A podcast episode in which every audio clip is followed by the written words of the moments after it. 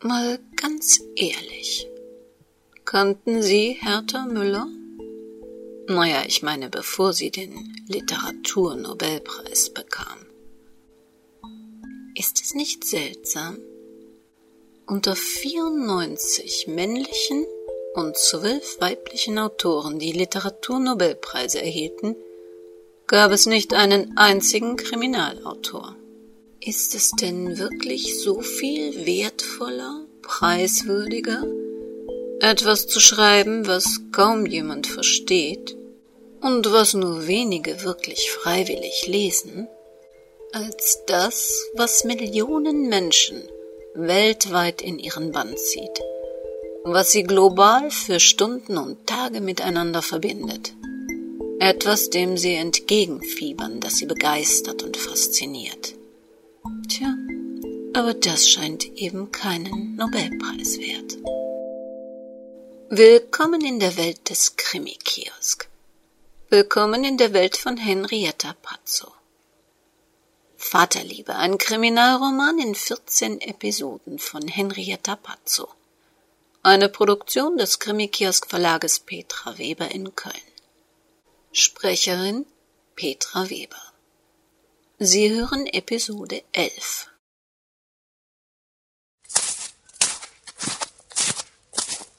Die kalte Nachtluft wehte Andreas Vollmer kleine Eissplitter ins Gesicht.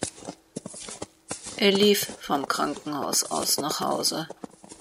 Nichts auf der Welt hätte ihn dazu gebracht, in sein Cabrio zu steigen, sich neben den blutverschmierten Beifahrersitz zu setzen und damit immer wieder den Ablauf dieses schrecklichen Unfalls zu durchleben. Bastian blieb nichts erspart. Aus dem fidelen, glücklichen Jungen hatte sich in wenigen Lebensjahrzehnten ein kreuzunglücklicher Mann entwickelt. Alles begann mit dieser vermaledeiten Hochzeit. Stundenlang waren sie damals die Argumente für und gegen eine Hochzeit mit Verena durchgegangen, und am Schluss hatte das gesiegt, was Sebastian mit Verstand bezeichnet hatte. Schon damals quälten Andreas düstere Vorahnungen, dass die Verbindung zwischen seinem grundsoliden Freund und dieser kaufsüchtigen Modepuppe Unheil heraufbeschwören würde. Aber auch in seinen schlimmsten Visionen hatte er nicht ahnen können, welche Katastrophen diese Ehe wirklich mit sich bringen sollte. Bittere Kälte kroch unter seinen Mantel. Andreas fror. Er fror schon den ganzen Tag. Wenn er richtig darüber nachdachte, fror er eigentlich schon eine sehr lange Zeit. Nicht Schnee und Kälte verursachten diesen Abfall seiner Körpertemperatur, sondern ein immenser menschlicher Wärmeverlust der letzten Jahre.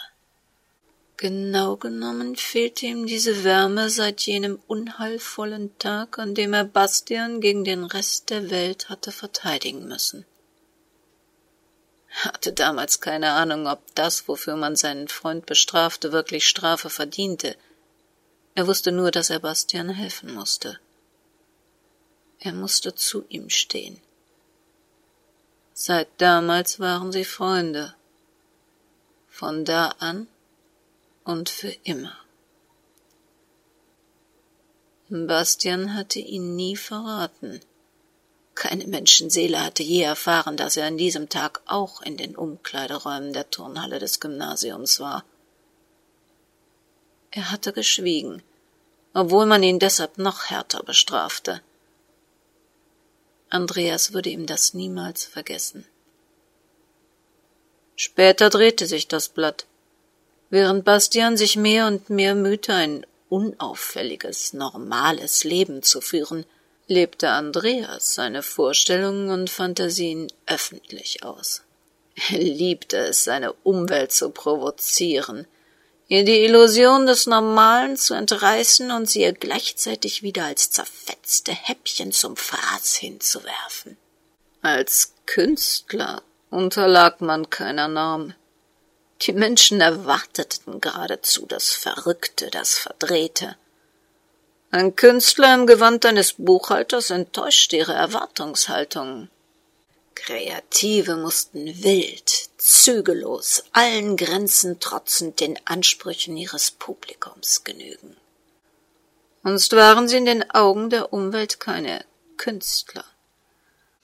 Wer nicht mit wirrem Haar, offenem Hemd und Rotweinfahne vor den Objekten seines Schaffens saß, war nur einer von ihnen, ein Möchtegernmaler, einer, der dem Alltag nicht wirklich entkommen war. Oft hatte Andreas mit seinen Freunden darüber philosophiert, ob Van Gogh heute noch Bedeutung gefunden hätte, wenn er die gleichen Bilder ohne anerkannten Wahnsinn produziert hätte. Ob sich je ein Leser für Hemingway interessiert hätte, wäre dieser nicht für seine Saufdelirien bekannt gewesen.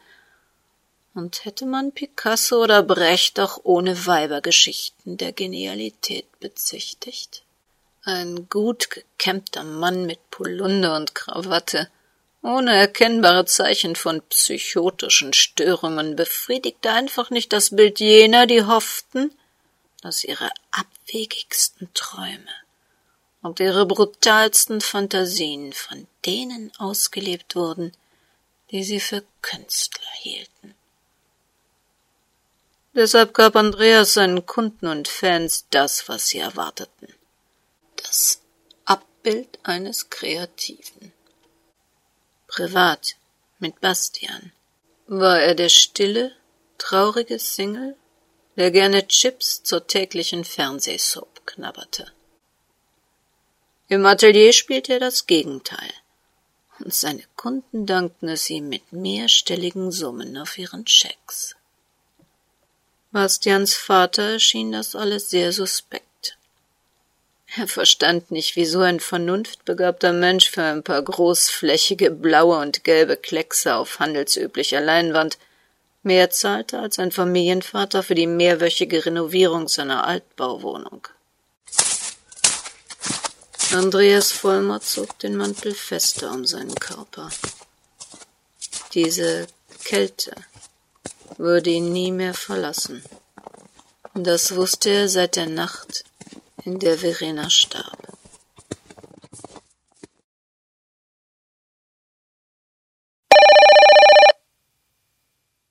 Um fünf Uhr klingelte das Telefon. Barbara wandelte wie in Trance durch den Flur. Albträume von Kindern an medizinischen Schläuchen quälten sie noch nach dem Erwachen. Ja. Frau Manon? Sind Sie es? Schlafen Sie noch? Oh mein Gott, Frau Klammer, natürlich schlafe ich noch. Ich muss gleich zur Familie Voss, aber eine halbe Stunde hätten Sie mir doch noch gönnen können. Eben, genau deshalb nicht. Ich musste Sie unbedingt vorher erwischen. Sie müssen sich etwas ansehen. Ziehen Sie sich an, ich hole Sie in zwanzig Minuten ab. Der militärisch autoritäre Ton und die knappe Zeitvorgabe gefielen Barbara gar nicht. Keine Zeit zum Duschen, keine Zeit für Kaffee, Ach, was konnte so ein Tag schon bringen? Exakt zwanzig Minuten später steuerte der kleine rote Mini ihrer Mitarbeiterin auf Barbara zu. Die Beifahrertür öffnete sich von innen und sie stieg ein. Ich hoffe nur, dass das, was ich mir ansehen soll, diesen Stress wert ist. Meinen Sie, mir macht es Spaß, im Morgengrauen durch vereiste Straßen zu zuckeln? Aber Sie wollen doch der Familie Voss helfen, oder? Oh, und was machen wir jetzt? Wir fahren zur Zeitung. Ich habe eine Freundin, die im Archiv des hiesigen Käseblättchens arbeitet. Gestern musste sie alles zum Thema Voss und Vossbau für ihren Chefredakteur zusammenstellen. Die wollen wegen der ungeklärten Todesumstände weiter recherchieren. Sie meinte, wir sollten uns das unbedingt mal ansehen. Sylvia Klammer kratzte mit einem Schaber ein Sichtloch in das Eis, das sich von ihrem Atem auf der Innenscheibe gebildet hatte. Oh Gott, konnte sie das nicht irgendwie faxen oder mailen? Wir erhalten nichts schriftlich. Ihre Chefs lieben Diskretion und meine Freundin hängt an ihrem Job. Aber wir können die Archivunterlagen ganz offiziell einsehen. Wir müssen uns nur die Zeitungsunterlagen aus dem Sommer 1993 heraussuchen. Barbara kratzte auf ihrer Seite ebenfalls das Eis der Innenscheibe herunter. Hat dieses Auto keine Heizung? Doch, aber die braucht etwas Zeit, bis sie auf Touren kommt. So wie, so wie äh, wir. Glauben Sie, dass die bei der Zeitung schon auf Touren sind? Ich habe einen Namen von jemandem aus der Nachtschicht, falls wir Probleme beim Pförtner haben. Der lässt uns dann ins Archiv. Hat Ihre Freundin wenigstens angedeutet, was da im Sommer 1993 passiert sein soll? Nein. Telefone, Faxe und Computer sind bei Verlagen offene Kanäle. Da ist Vorsicht angesagt. Sie ist in dieser Hinsicht auch leicht paranoid. Sie kennt einfach zu viele Kollegen, die mit Wanzen und solchem Zeug herumhantieren. In Gedanken wärmte Barbara sich an einer heißen, dampfenden Tasse Kaffee. Hoffentlich lohnte sich der ganze Aufwand. Der Schlafentzug könnte sich rächen und ihr im Verlauf dieses wichtigen Morgens ein paar Konzentrationsschwächen bescheren. Bisher hatte ihr allerdings noch niemand freiwillig Informationen zur Sache angeboten. Wer weiß, vielleicht fanden sie doch etwas, das Sebastian Voss entlasten konnte.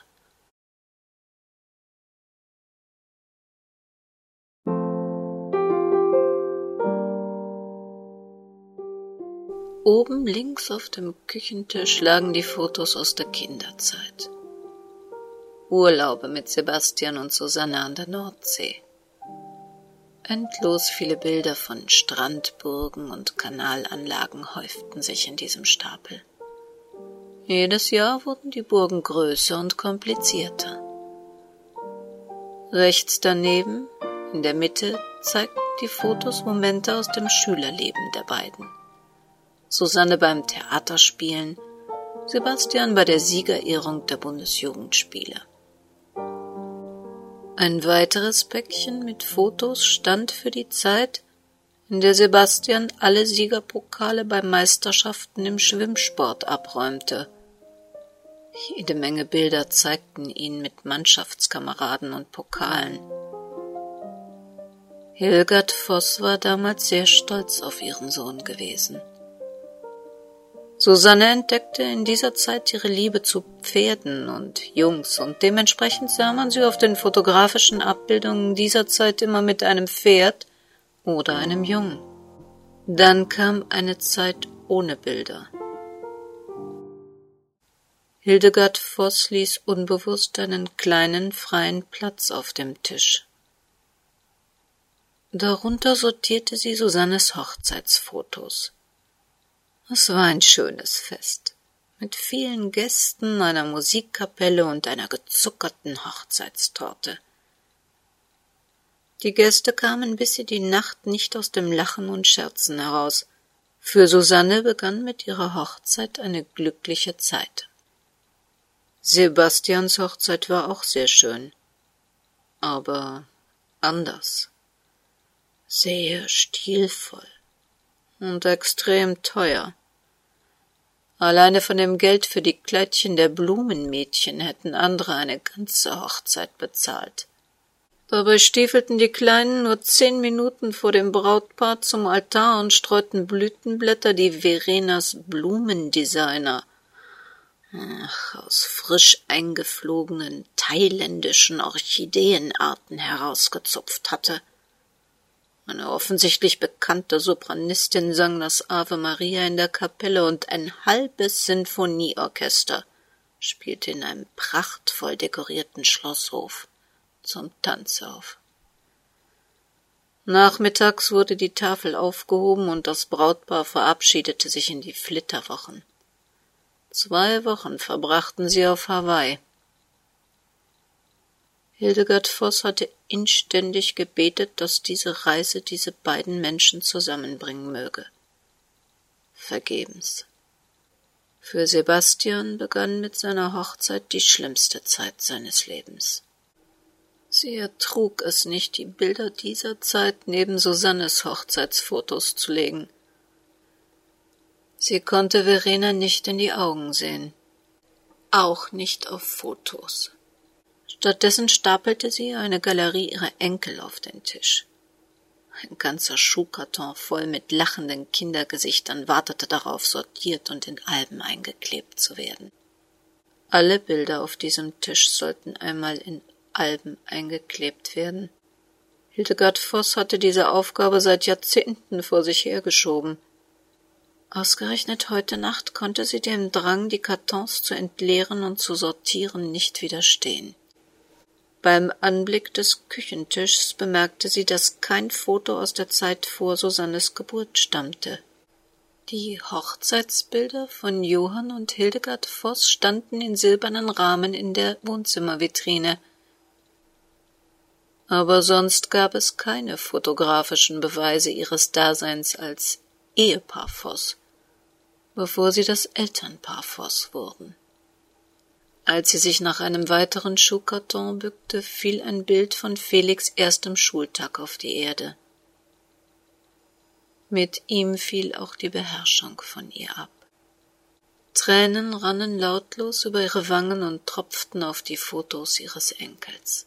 Ausgerechnet Verenas Augen hatte Felix geerbt. Und diese Augen sahen sie nun flehend an. Hildegard Voss nahm das Bild und drückte es an ihr Herz.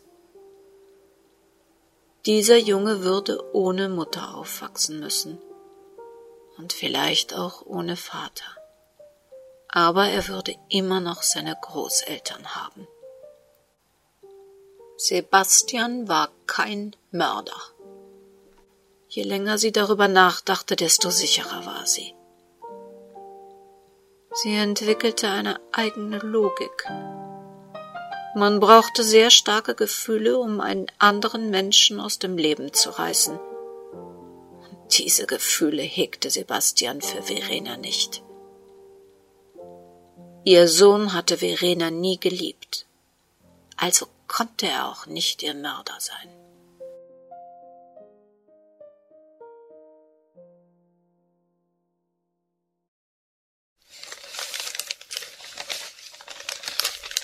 Im Eingangsbereich des Verlagshauses saß eine junge Frau, die nur unwillig die Augen von ihrer Morgenzeitung erhob, um die beiden allzu frühen Besucherinnen nach dem Grund ihres Hierseins zu befragen. Sylvia Klammer setzte ihr strahlendstes Zahnpasta-Lächeln ein. Für uns liegen Unterlagen in Ihrem Archiv, die wir gerne einsehen möchten. Ja, ich weiß doch Bescheid. Sie müssen die beiden Ermittlerinnen sein, die Frau Bender mir angekündigt hat. Sie können runter in den Keller, direkt links die erste Tür. Die Unterlagen, die Sie brauchen, sind herausgesucht und liegen auf dem Tisch. Frau Bender räumt die Sachen dann nachher wieder weg. Hoffentlich finden Sie, wonach Sie suchen. Barbara zuckte zusammen.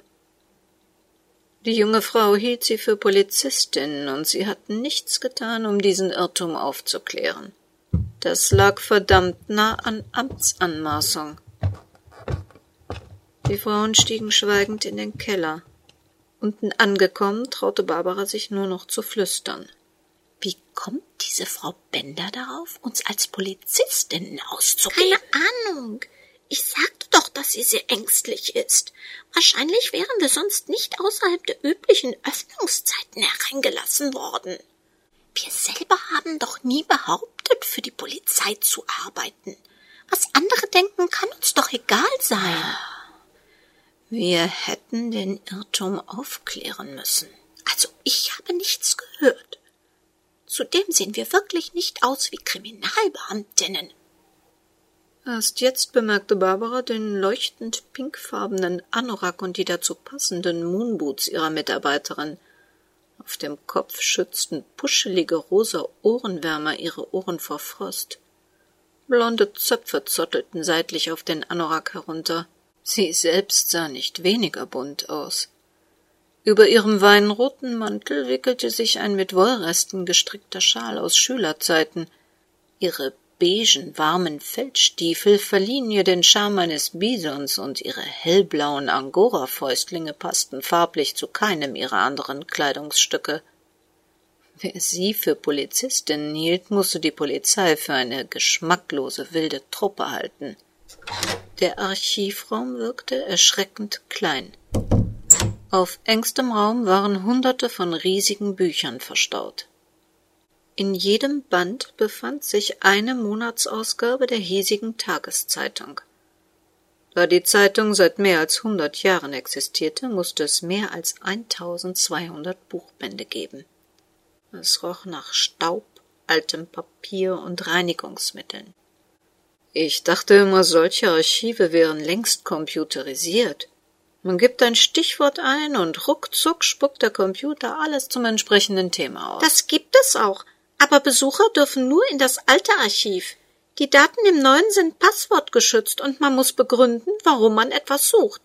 Hier kann man unbeobachtet stöbern, bis man genug hat. Auf dem kahlen Tisch in der Mitte des Raumes lagen drei Bände, aus denen seitlich kleine gelbe Klebezettel herausragten. Sylvia Klammer schälte sich aus ihrem Anorak und griff nach dem ersten Band. Barbara setzte sich neben sie. 25. Juli 1990. Sehen Sie sich mal dieses Brautkleid an. Wahnsinn. Das sind kleine Perlen in den Schleier eingewebt. Kein billiger Spaß. Mal sehen, was die Zeitungsleute schreiben. Glanzvolle Hochzeit auf Schloss Grabenstein. Der Unternehmersohn Sebastian Voss und die kaufmännische Angestellte Verena Voss gaben sich am Wochenende in der Kapelle von Schloss Grabenstein das Jawort. Bei der anschließenden Feier im Hof des Schlosses wurde weder an edlem Champagner noch an kostspieligen Delikatessen gespart. Das junge Paar erhielt von den Eltern des Bräutigams, dem Gründer der Vossbau und seiner Frau, eine Traumreise als Hochzeitsgeschenk. Die Flitterwöchner werden für zwei Wochen ins Honeymoon-Paradies nach Hawaii fliegen. Verena Voss kündigte an, künftig weitere Feste für die Unternehmerfamilie auszurichten. Das nächste werde schon im Herbst stattfinden und in gelungener Kombination Prominenz aus Showbusiness und Geldadel zusammenführen. Barbara sah sich die Fotos an. Verena war wirklich eine schöne Frau gewesen nur ein wenig zu auffällig, zu glamourös für eine Familie wie die von Sebastian Voss. War das alles? Oder hat Ihre Freundin noch mehr herausgefunden? Moment, hier steht noch ein merkwürdiger letzter Satz. Mit dieser Hochzeit dürften auch die letzten bösen Gerüchte um den Juniorchef der Vossbau endgültig verstummt sein. Na toll. Und um was für Gerüchte es sich handelt, steht wohl nicht dabei. Sylvia Klammer blätterte ein paar Seiten vor und zurück und griff dann nach einem weiteren Band. Leider nein. Hier werden nur die letzten rauschenden Feste und pompösen Veranstaltungen der Vossbau aus diesem Jahr aufgezählt. Verena Voss muss Unsummen für Feierlichkeiten ausgegeben haben. Vielleicht hat sich die Familie deshalb ruhig gestellt. Solche exklusiven Partys passen überhaupt nicht zu Sebastian oder Johann Voss. Ach, man bringt doch keinen um, nur weil er zu aufwendige Partys organisiert. Dann sehen wir doch mal, was der Sommer 1993 bringt. Auf ihn hat Anke mich besonders neugierig gemacht. Anke. Das musste diese Frau Bender sein. Und damit Sylvia Klammers Freundin. Barbara verkniff sich mehr über Anke Bender herausfinden zu wollen.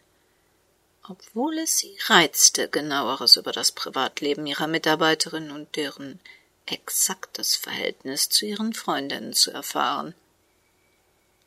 Aber Sylvia Klammer machte ein Geheimnis aus ihrem Leben außerhalb der Kanzlei, und Barbara respektierte das. Und was verrät uns der August 1993? Wieder eine dieser Partys. Sylvia blätterte in dem Band hin und her. Ich kann nichts finden. Moment, hier ist eine ganz kleine Notiz. Trainerwechsel. Mit sofortiger Wirkung wurde der langjährige Trainer des Junioren-Schwimmteams Sebastian Voss von seinen Aufgaben entbunden. Dies teilte gestern der Vorstand des Vereins mit. Er reagierte damit auf die sich häufenden Beschwerden besorgter Eltern, die sich im Zusammenhang mit der Person des Trainers ergaben. Gerüchten zufolge musste sich Sebastian Voss in der Vergangenheit bereits wegen sittlicher Verfehlungen in Verbindung mit minderjährigen Jungs verantworten. Obwohl aktuell keinerlei Vorkommnisse bekannt wurden, sah der Vorstand sich veranlasst, im Interesse der Kinder präventiv zu handeln und den Trainer zu entlassen. Donnerwetter! Sebastian Voss ist ein Pädophiler. Wer hätte das gedacht? Barbara schüttelte den Kopf. Das ist vielleicht ein bisschen voreilig verurteilt. Da steht nichts von Beweisen. Gerüchten zufolge, sittliche Verfehlungen, verantworten. Was heißt das schon? Getratscht wird überall. Sie könnten recht haben. Ich habe uns gestern einen Auszug aus dem Bundeszentralregister kommen lassen. Sebastian und Johann Voss sind beide nicht vorbestraft. Also ist der Vorwurf zumindest nicht wirklich amtlich. Aber wir hätten ein Motiv. Verena ist ihrem Mann auf die Schliche gekommen? Vielleicht fummelt er doch gerne an kleinen Jungs, und Verena konnte es endlich beweisen. Ein ungutes Gefühl machte sich in Barbara breit. Vor ihrem geistigen Auge erschien immer wieder dieses Bild, in dem Sebastian sich zärtlich über den kranken kleinen Felix beugte. Silvia Klammer klappte die Bücher wieder zu, nachdem sie die gelben Klebezettel sorgfältig entfernt hatte. Ihre Stirn legte sich in Falten. Ich weiß nicht. Irgendwie ist das nicht logisch. Er killt seine Frau und schweigt und geht damit lebenslänglich in den Knast für einen Mord. Aber würde Verena noch leben und ihn wegen Kindesmissbrauchs anzeigen, na dann bekäme er wahrscheinlich nur ein paar Monate auf Bewährung und eine kostenlose Therapie. Der Mord hätte sich für ihn überhaupt nicht gelohnt. An Sylvia Klammers Argumenten war etwas dran. Na ja, Vielleicht hat sie ihn gereizt, einen Kinderschänder genannt. Vielleicht wollte sie ihn fertig machen, öffentlich demütigen, bloßstellen. Ja, und dann ist er ausgerastet und hat sie getötet. Aber jetzt ist er auch bloßgestellt und gedemütigt. Die alten Sachen graben Polizei und Presse sowieso wieder aus. Und außerdem könnte er ein paar Jahre früher wieder aus dem Gefängnis sein, wenn er ein Geständnis ablegt. Da macht es doch überhaupt keinen Sinn, dass er so hartnäckig schweigt. Die Sache war nicht stimmig. Frau Klammer hatte völlig recht. Es musste noch etwas anderes dahinter stecken. Barbaras Gedanken rotierten. Und wenn es anders war, wenn der alte Voss es getan hat? Verena Voss ging zu ihm, um ihren Mann bei seinem Vater zu verraten – Vielleicht gab es Beweise für Sebastians krankhafte Neigung zu Kindern. Vielleicht hat sie sogar angedeutet, Sebastian könnte sich an ihrem Sohn vergreifen, an Felix. Johann Voss ist dann durchgedreht und hat sie getötet. Nein, nein, nein, das glaube ich nicht. Wie ich den alten Voss kennengelernt habe, hätte der eher seinen Sohn umgebracht. Mit Sicherheit bringt er nicht die Mutter um, um anschließend seinen Enkel an Sebastian und seine Perversitäten auszuliefern. Außerdem könnte der Junior sich dann reinen Gewissens als Unschuldiger verteidigen. Es muss noch um etwas ganz anderes gehen. Barbara hoffte, ihre Mitarbeiterin möge recht haben. Der Gedanke, einem Pädophilen zu helfen oder auch nur Umgang mit ihm zu haben, missfiel ihr gehörig. Die beiden Frauen schlossen die Tür des muffigen Archivs und stiegen schweigend wieder die Treppen zum Ausgang hinauf. Im Hinausgehen murmelten sie ein paar undeutliche Abschiedsworte und vermieden es, der jungen Frau am Empfang zu viel Aufmerksamkeit zu widmen. Aus einer angrenzenden Bäckerei duftete es nach Brötchen und frischem Gebäck. Die Familie Voss mit ihren dunklen Familiengeheimnissen musste noch ein wenig warten. Zuerst musste Barbara mit Frau Klammer einen heißen Kaffee und ein oder zwei Schokocroissants zu sich nehmen.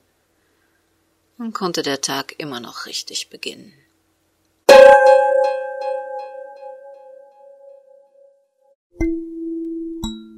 Was glauben Sie? Ist Sebastian pädophil? Ist das der Grund, weshalb Verena sterben musste?